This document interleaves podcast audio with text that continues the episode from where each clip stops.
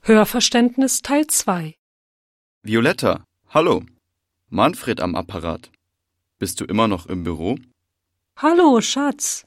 Es tut mir leid, ich bin ja immer noch hier bei der Arbeit.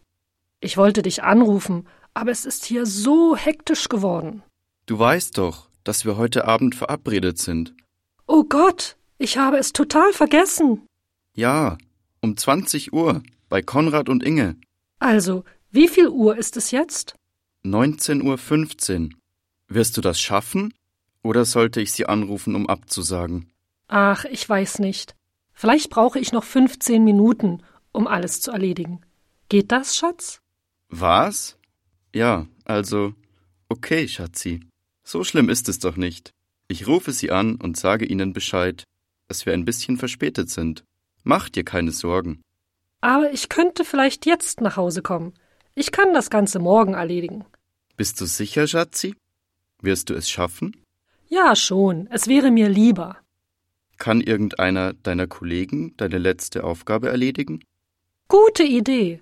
Daran habe ich nicht gedacht. Ich kann die Angela bitten, mir zu helfen. Ich habe selbst vor ein paar Wochen eine Aufgabe für sie erledigt. Sie wird mir bestimmt helfen wollen. Mach das. Das hast du verdient, Schatzi. Du bist so lieb. Ich bin sicher in einer Viertelstunde zu Hause. Du kannst du die Blumen, die ich für Konrad und Inge bestellt habe, abholen? Ist die Blumenhandlung immer noch geöffnet? Ja, Blumenhandlung Fischer in der Bachstraße nebenan.